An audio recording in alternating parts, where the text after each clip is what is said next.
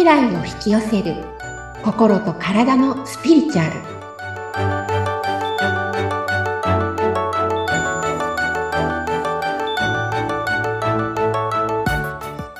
こんにちは。自分も周りも幸せになる。自己実現スピリチュアルコーチの深田さゆりです。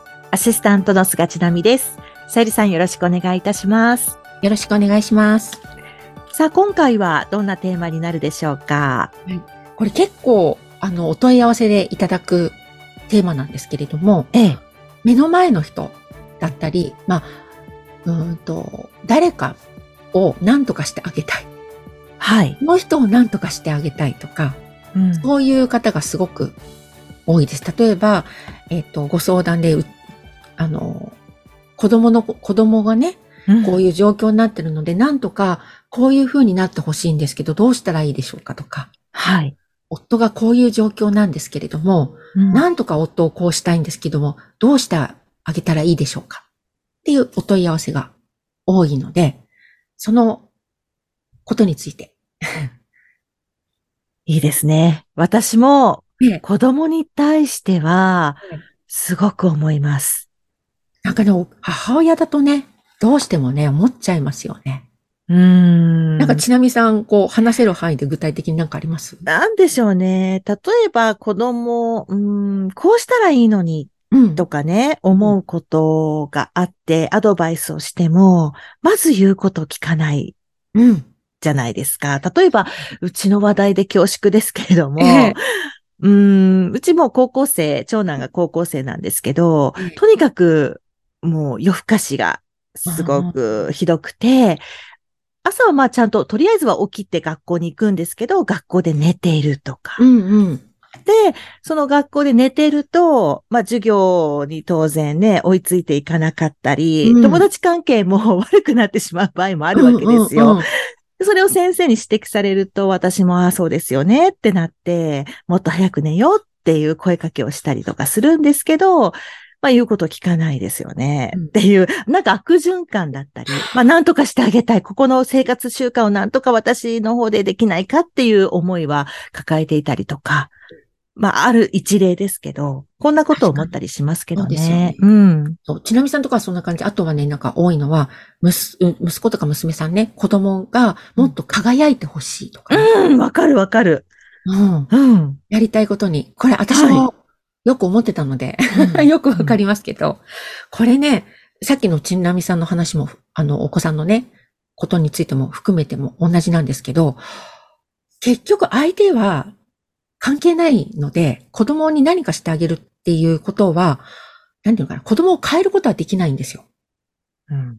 子供は子供の人生を生きてるから。はい。でも、えっ、と、スピリチュアルな話をちょっと思い出していただきたいんですが、考え方の方としてね、自分の状態があるい、ある周波数のところなので、例えば2階に、1階に、1階から10階までにあった2階に自分がいるので、その周波数にあった子供なんです。はい。だけど、自分がずっと自分の内面、内観とかしていい状態になって、8回ぐらい、あるいは10回までに行ったら、うん10回の子供になってるってことなんです。つまり、ワクワクして、楽しんでる子供だったり、夜も夜更かししたりしなかったりだけれども、うん。特に問題なく学校でも。でも、その状態は、親が望んでいる状態ではないってこと。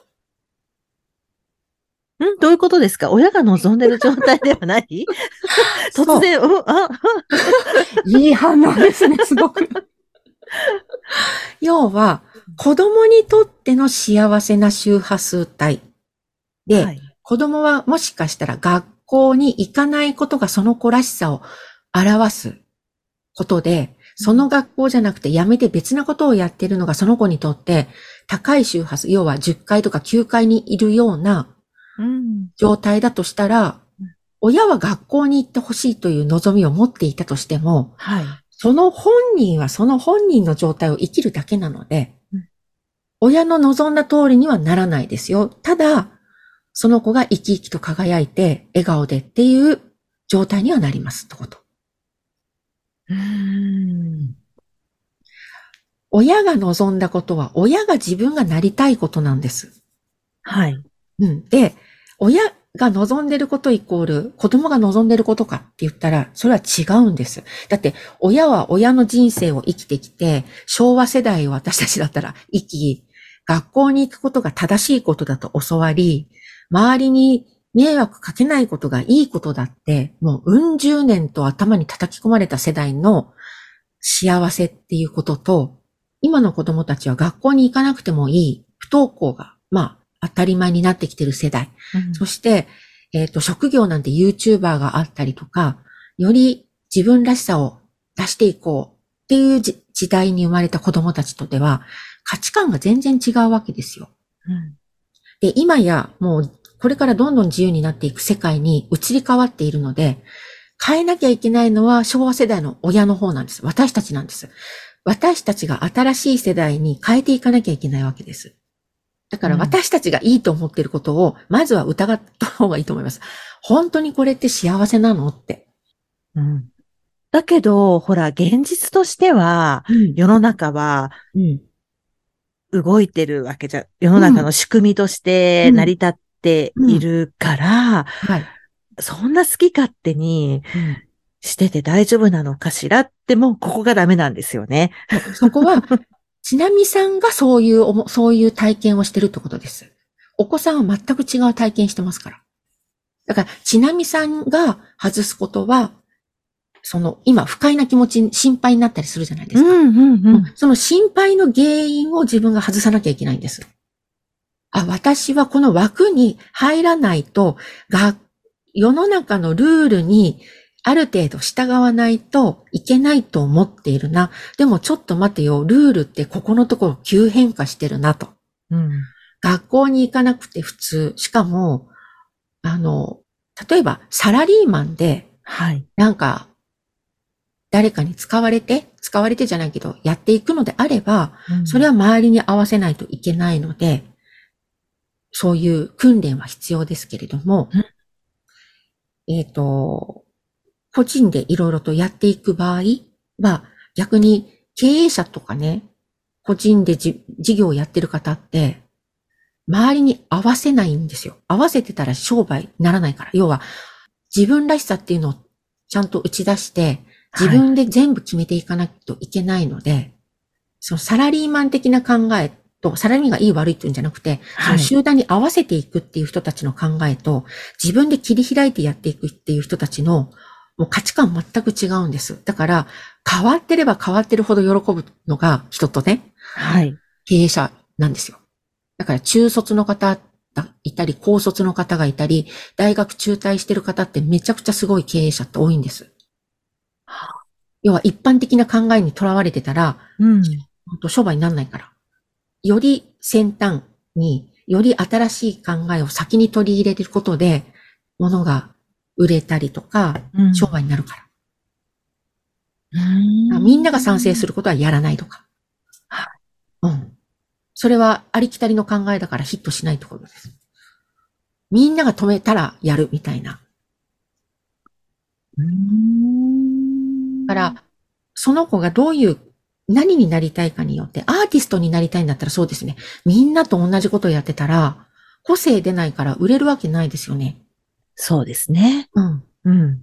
だから、その子に何が合ってるかで決めればいいことで、その子がやりたいことと親の自分が考えてることはもう、まるっきり親子と家とそれ肉体だけなので、うん魂って別に自分から生まれてきてるわけじゃなくて、こう別々なので、はい。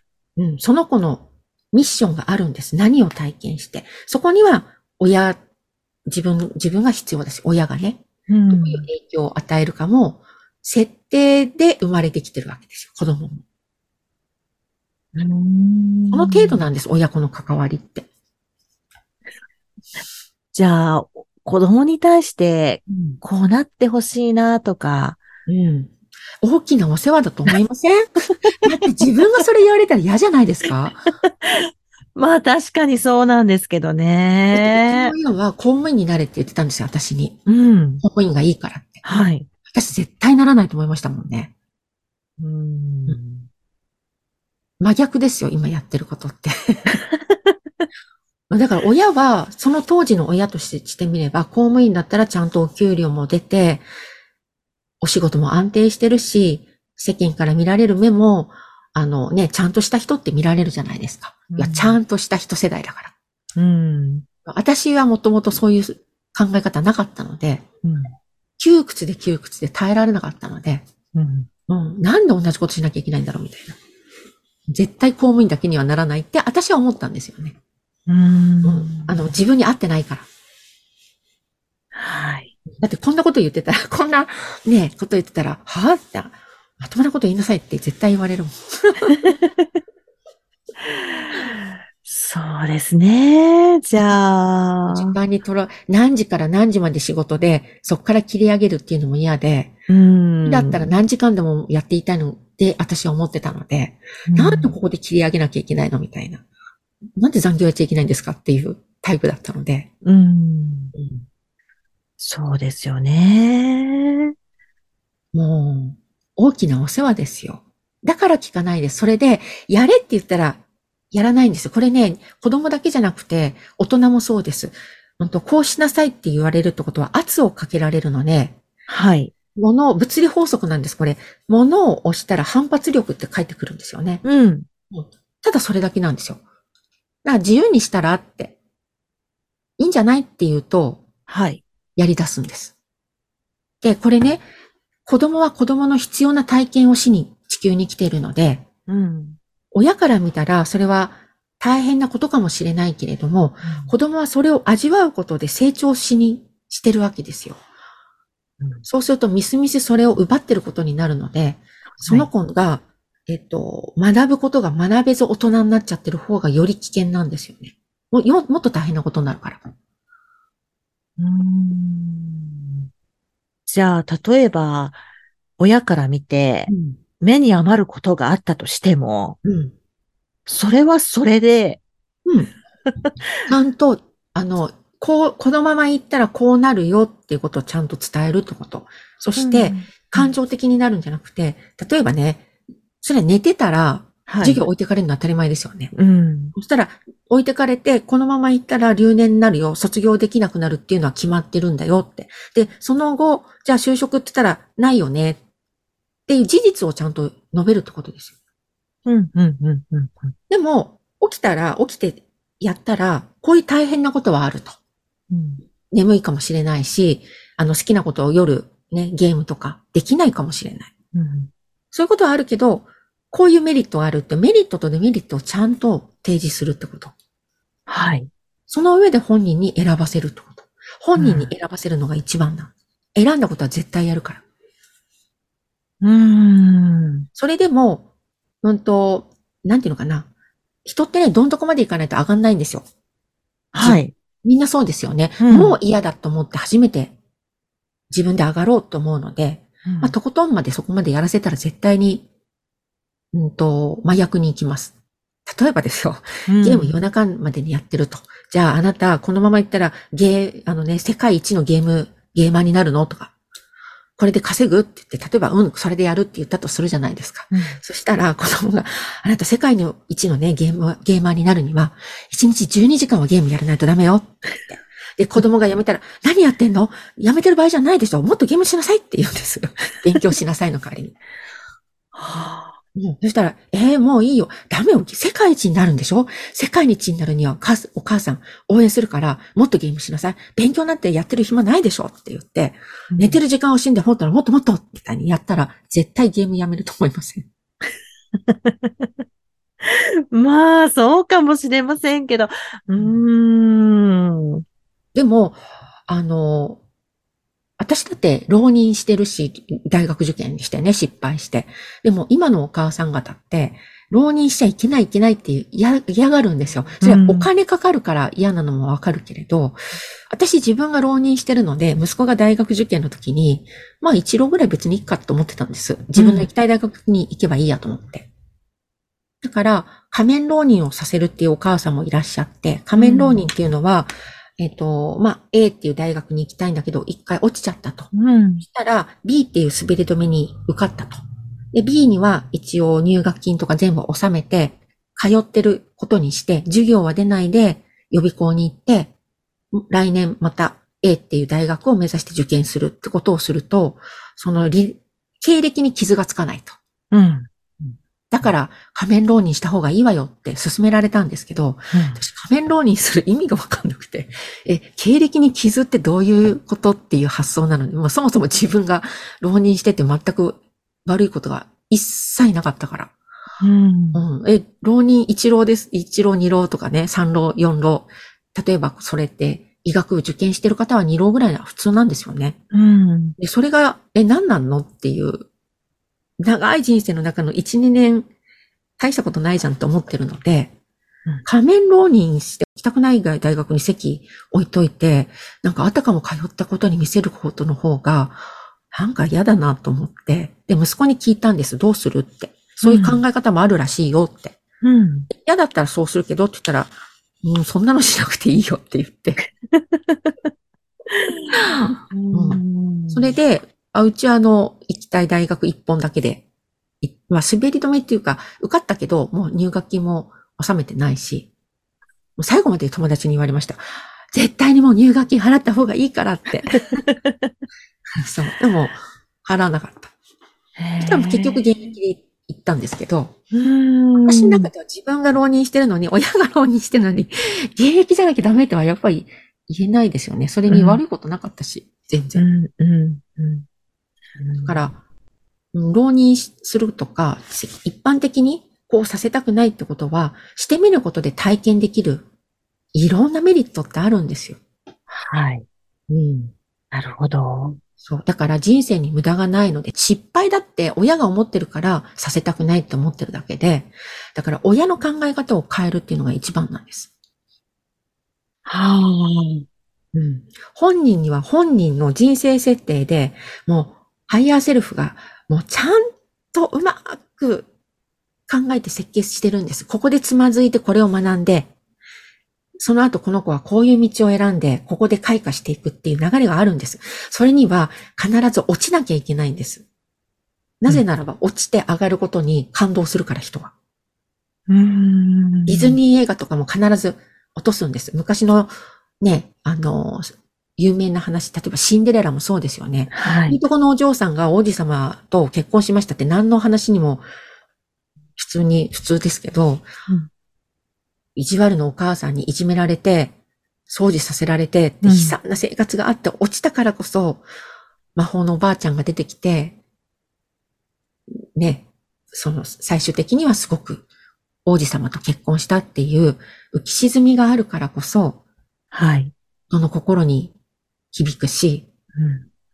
シンデレラも辛い経験したからこそ、多分結婚した後も優しいお妃様じゃないけれども、はい。お姫様になったんだろうし、そうですよね。なんかね、親は迷惑なことを言う、多いですよ。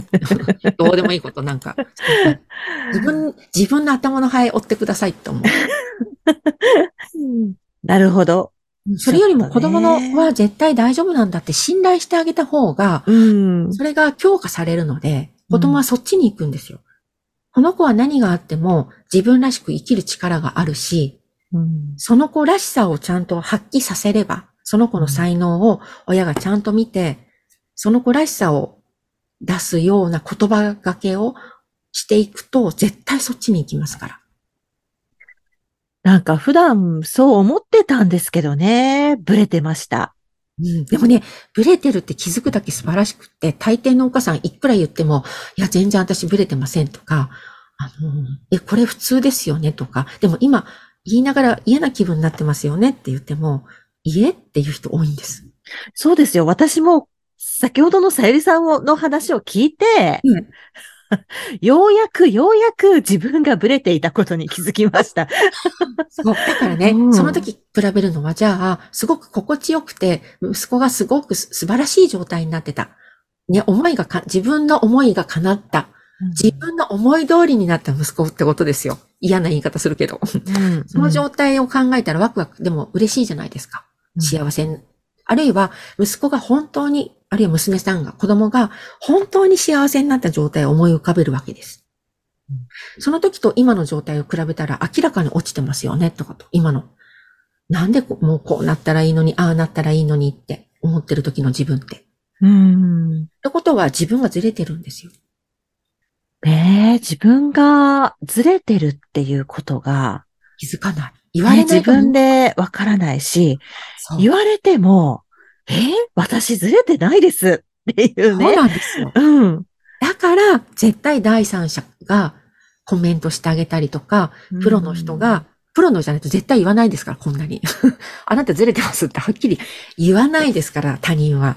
うん、だから、セッションとかが私はおすすめですっていうのは、いろんな方のね、そういうプロの方のを受けるといいですよっていうのはそういうところです。はっきり言ってくれますから。うん。ねえ気づかないんですね、自分だとね。うん。うんそうなんですよね。でも嫌な気分になったら自分を変える。子供は絶対に、ほっときゃ、ほっとけばってその子らしくいたら、絶対うまくいきますから。うん私たちだって本当はスムーズに幸せになるはずなんですよ。うんなってたはずなんですけど、うん。設定、時代設定が苦労を一回するっていう設定だったので、一回苦労をして、こっからですよ。私たちが本当に自分らしさを発揮して幸せになっていくのは。だから、私たちも初めてなんです、これから。ねえ過去の自分を当てはめちゃいけないんです。そうですね。ちょっといろいろ考えさせられる回になりました。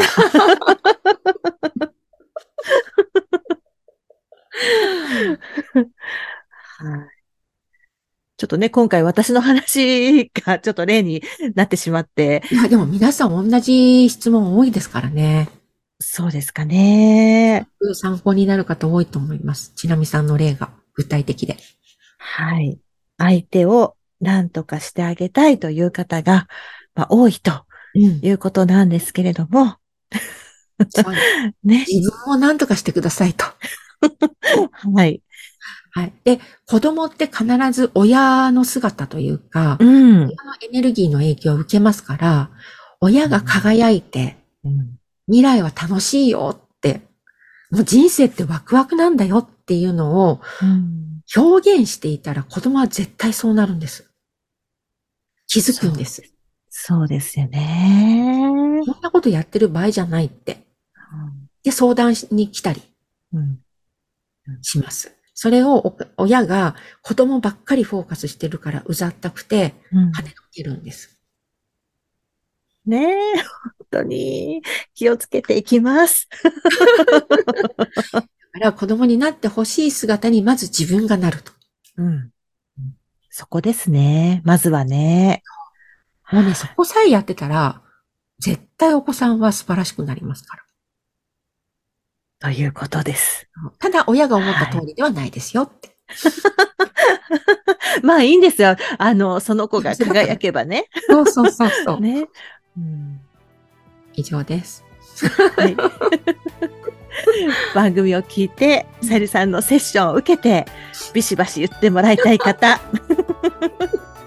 番組を聞いて、えーご感想、ご質問などがありましたら、番組説明欄にさゆりさんの LINE 公式アカウントの URL を記載しておりますので、そちらからお問い合わせお願いいたします。はい。さゆりさん、今回もありがとうございました。はい、ありがとうございました。